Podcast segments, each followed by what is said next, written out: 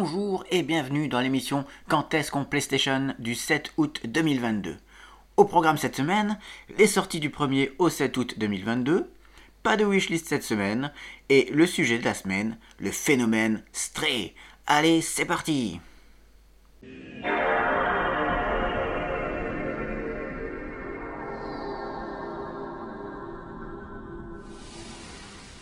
Et c'est parti pour les sorties du 1er au 7 août 2022.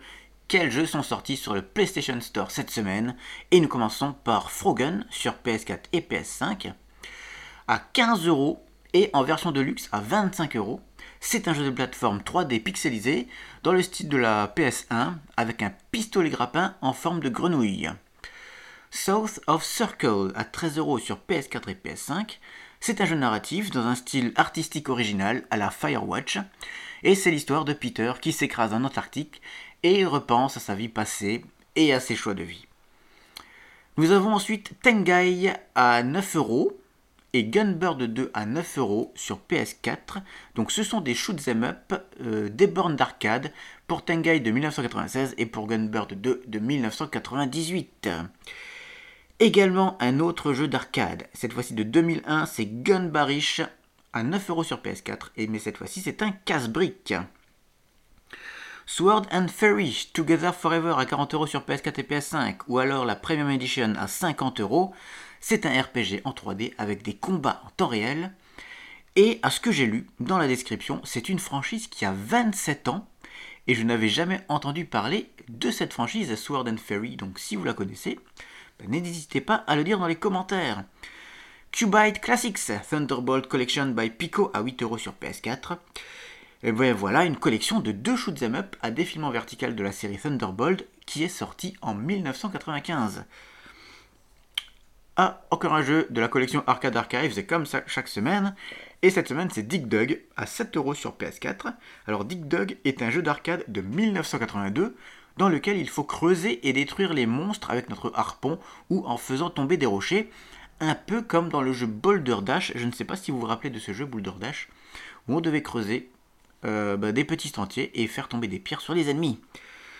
Gale of Windoria à 15 euros sur PS4 et PS5. C'est un RPG de fantasy qui ressemble beaucoup à un RPG mais de l'époque Super NES, un peu dans le style de Final Fantasy VI, avec des combats en tour par tour, donc comme comme il se faisait à l'époque dans les RPG. Giga Apocalypse à 10 euros sur PS4 et PS5. C'est une sorte de shoot them up dans lequel on incarne un kaiju. Donc les kaiju, ce sont les énormes monstres qui, euh, qui d'habitude apparaissent au Japon et détruisent un peu tout. Donc un kaiju au choix parmi 9 monstres. Il faut avancer et tout détruire sur son passage, et le tout dans un style pixel art arrosé de heavy metal. Et nous avons également Gigabash à 35 euros sur PS4 et PS5. C'est très giga cette semaine. Et bien c'est encore une fois des kaiju, mais cette fois dans un jeu de combat en 3D en pleine ville. Donc ce sont deux kaiju qui vont se battre.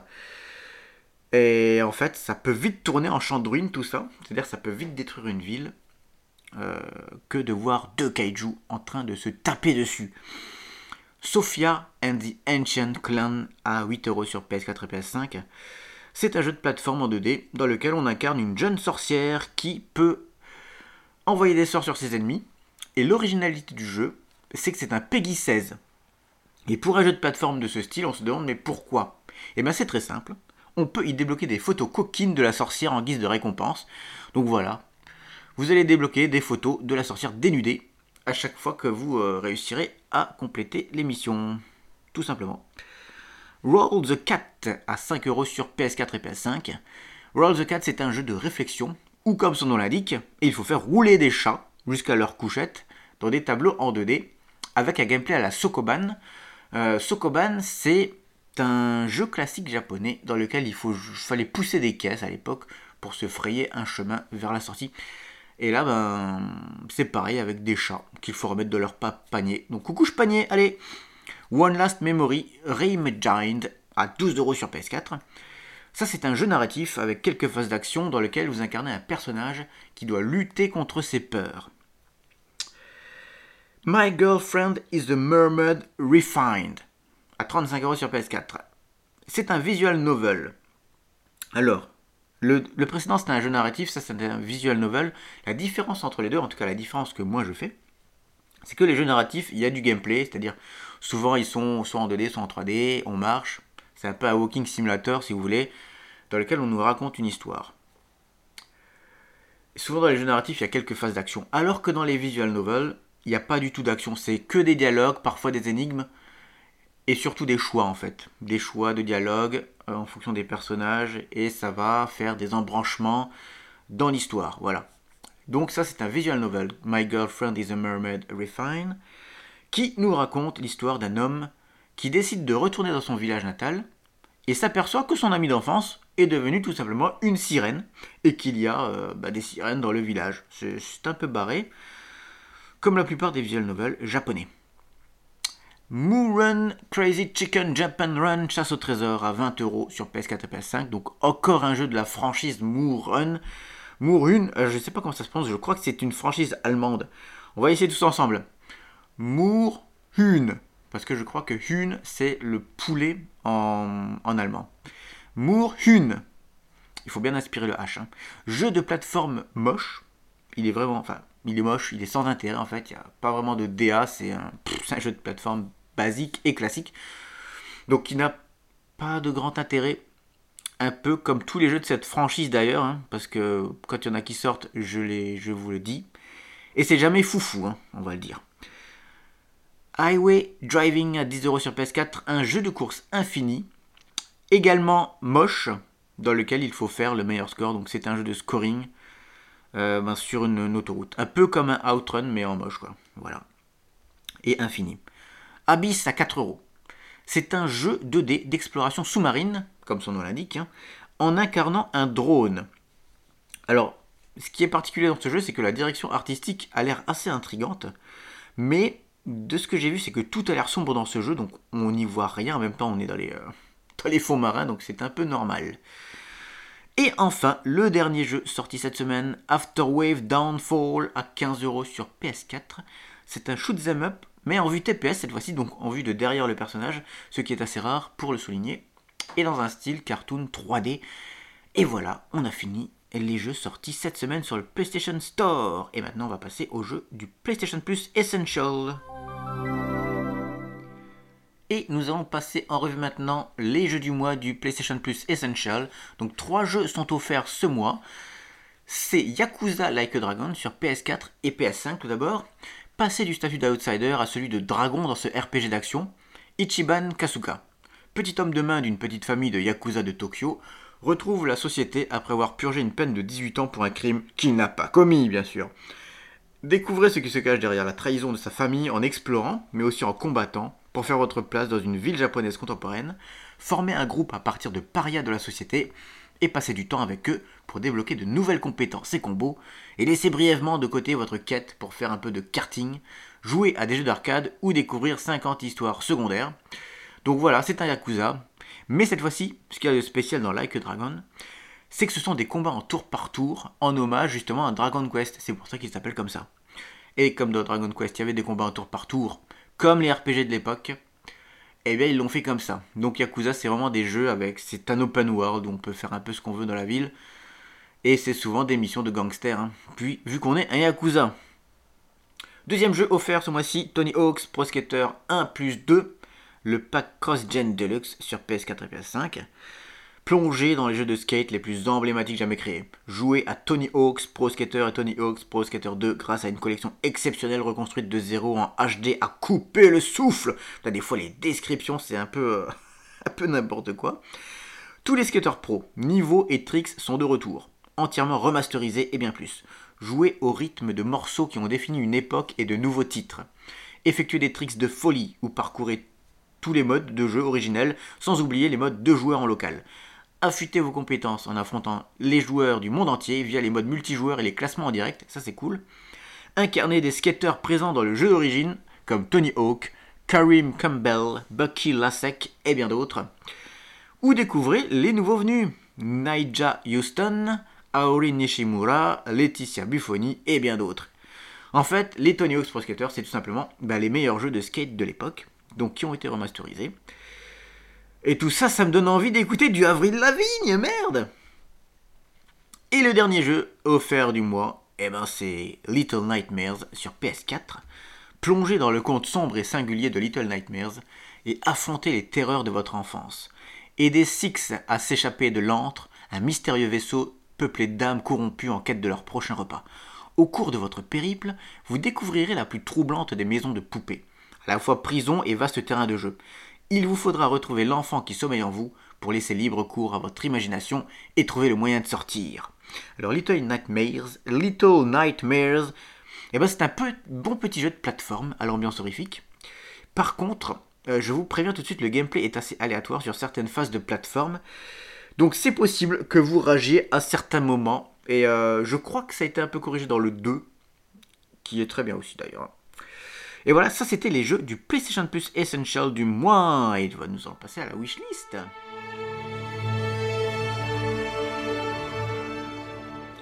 Mais il n'y a pas de wishlist cette semaine. En effet, pas de jeu wishlisté cette semaine. Pourquoi? Eh bien, ce n'est pas une période de grosse sortie. Vous l'avez vu, il n'y a pas beaucoup de jeux qui sont sortis. En plus, la plupart, c'est des remasters de, jeux d'arcade. Donc, il n'y a pas trop d'intérêt à part si on est vraiment un fanat de ça. Et donc, il n'y a aucun jeu qui m'a vraiment plu au point euh, de le mettre en lumière. À la place, je vous conseille d'aller sur le PlayStation Store parce qu'il y a les super promos d'été en ce moment et de nouveaux jeux ont été ajoutés. Donc euh, ils ont un peu changé. Il y en a qui ont disparu, il y en a d'autres qui ont été ajoutés. Donc allez voir, allez y rejeter un coup d'œil. Parce que du coup, ce que j'ai remarqué, c'est que de nombreux jeux de ma liste de souhaits étaient en promo en même temps. Donc forcément, je ne vais pas pouvoir tout acheter. Et en plus, je viens de m'abonner au PlayStation Extra parce que mon abonnement, mon ancien abonnement de PlayStation Plus euh, bah, a expiré au 4 août. Donc j'ai pris le PlayStation Plus Extra. Donc je me retrouve avec une bonne dose de jeux à faire, donc je ne sais même pas si je vais euh, profiter de ces promos. Mais allez voir, il y a vraiment des, des promos de fou, il y a énormément de jeux en promo, je crois qu'il y en a plus de 1000, c'est un truc de dingue. Et donc il faut en profiter, profiter des promos.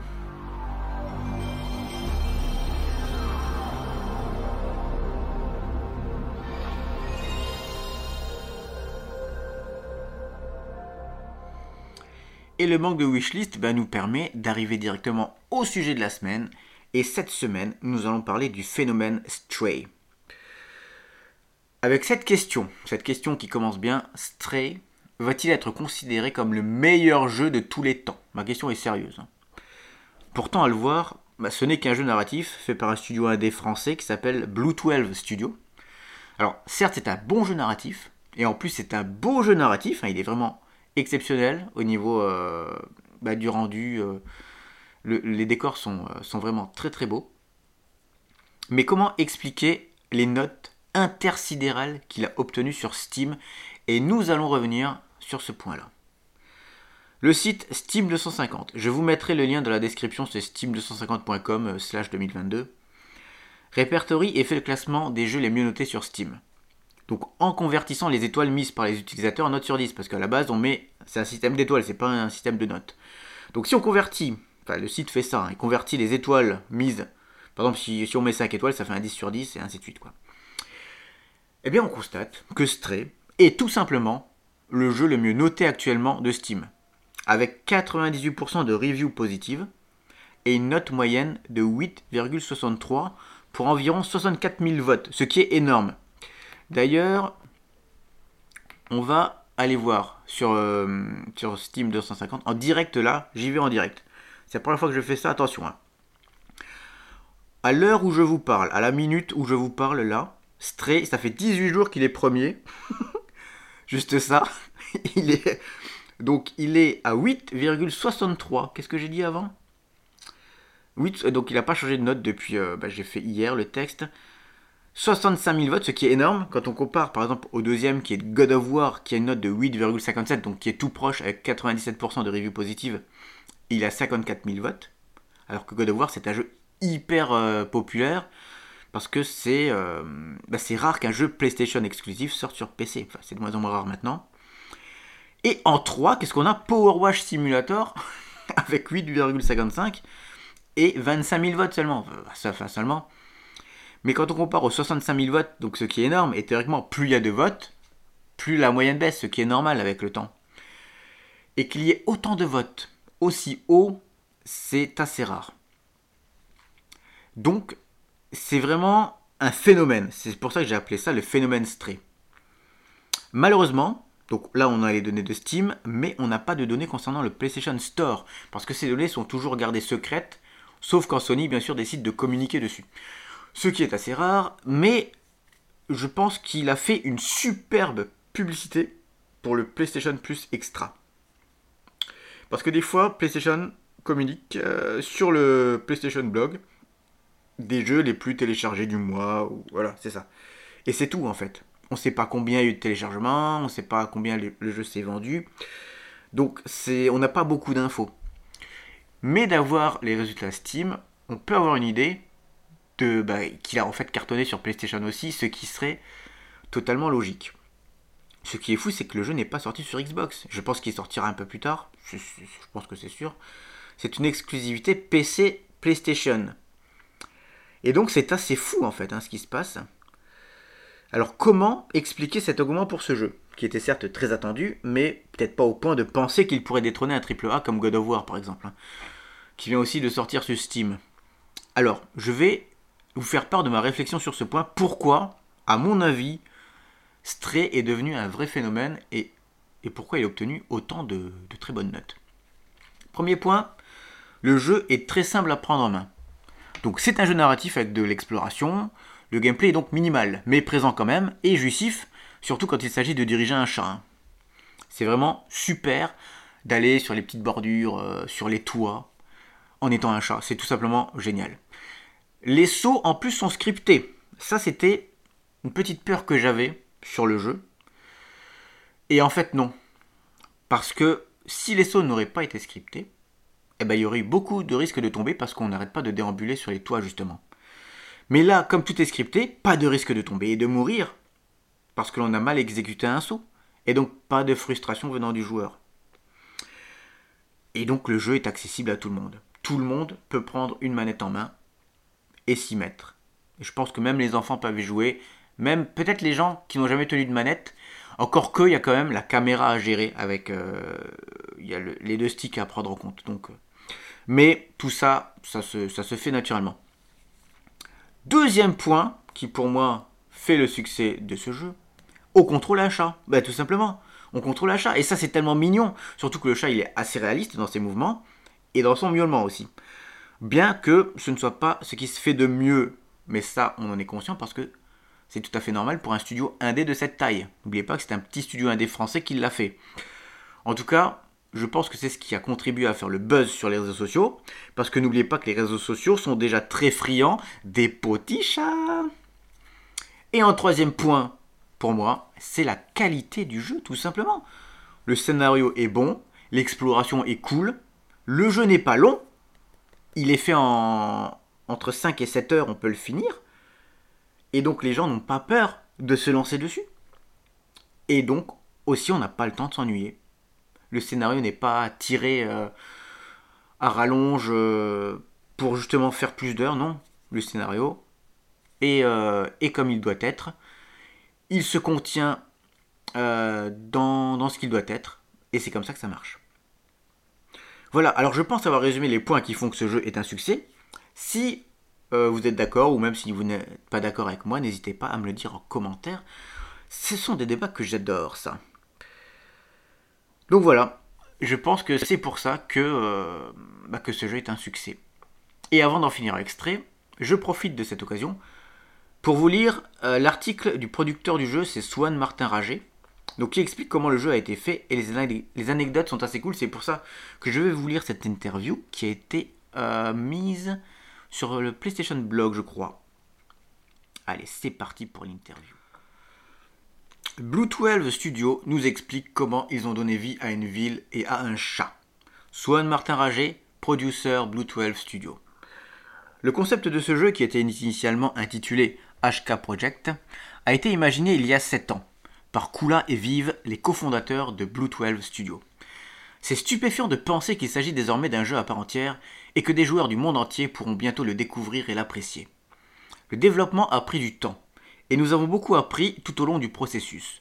Parmi les multiples difficultés et découvertes de ce projet, la création d'un chat interactif a clairement été la tâche la plus compliquée. Contrôler un chat s'avère très difficile, autant dans la vraie vie que dans un jeu vidéo. Dès le début, nous savions qu'il était crucial de bien gérer les commandes et les animations de notre personnage vedette afin de transmettre aux joueurs ce sentiment exaltant d'habileté et de déplacement. Miko, notre animateur de chat, a pris le défi à bras le corps et a passé un temps considérable à chercher des images et vidéos à utiliser en référence. Lors de ce processus, nous avons fait une étrange mais heureuse découverte. Tout Internet semble avoir été inventé dans le seul but de poster des photos et des vidéos de chats mignons. Nous avons donc trouvé énormément de bonnes références avec lesquelles travailler. Il faut aussi savoir qu'environ 80% des membres de l'équipe possèdent un chat, ou qu'un chat les possède selon le poids de vue et que nous avons deux chats au studio qui viennent travailler avec nous presque tous les jours. Alors ces deux-là se nomment Oscar et June, et pour être honnête, ce ne sont pas les employés les plus productifs du studio, mais ils ont le mérite d'instaurer une bonne ambiance. Nous avons été très inspirés en les voyant interagir avec les objets du bureau, provoquant parfois l'extinction de nos ordinateurs au pire moment possible. Cela nous a aidé à créer diverses interactions pour le chat en jeu. June et Oscar ont bien entendu examiné et approuvé chacune de ces interactions. Tous ces efforts avaient pour but que les gens incarnent de façon réaliste un chat dans le jeu.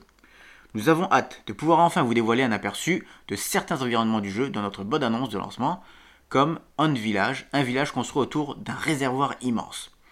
C'est un bon exemple qui montre comment les aptitudes exceptionnelles du chat nous offrent plus de liberté de la conception des niveaux, en particulier d'un point de vue vertical, vous pouvez ainsi explorer le monde de haut en bas.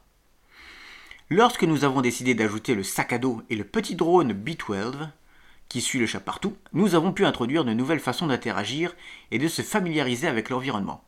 Il était notamment important de pouvoir parler avec les personnages du monde, de façon à pouvoir transmettre aux joueurs certaines informations fondamentales sur l'environnement ou leur expliquer davantage le passé des habitants.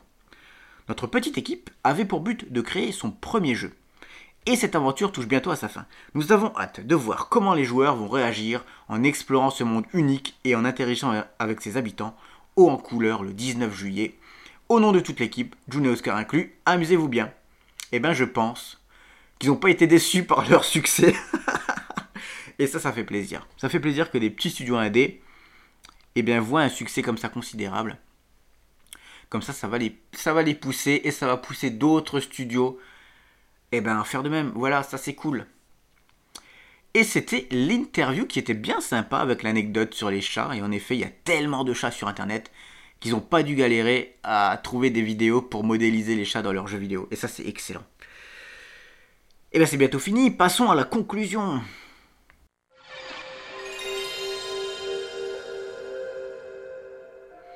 Et pour conclure, eh bien retrouvez-moi sur Twitter, roxor du poney sur Twitch, bien sûr, twitch.tv slash roxor underscore du poney. Sur ma chaîne YouTube, où je mets des vidéos de stream, parce que je suis en train de le faire en ce moment et c'est génial. Donc sur ma chaîne YouTube, le Roxor du Poney. Et n'hésitez pas à me contacter sur l'adresse mail roxor.duponey.gmail.com ou alors en commentaire sur vos applis de podcast. Mettez un petit commentaire, mettez 5 étoiles. N'hésitez pas. Et j'espère que ce podcast vous plaît. Et je vous dis à la semaine prochaine. Et jouez bien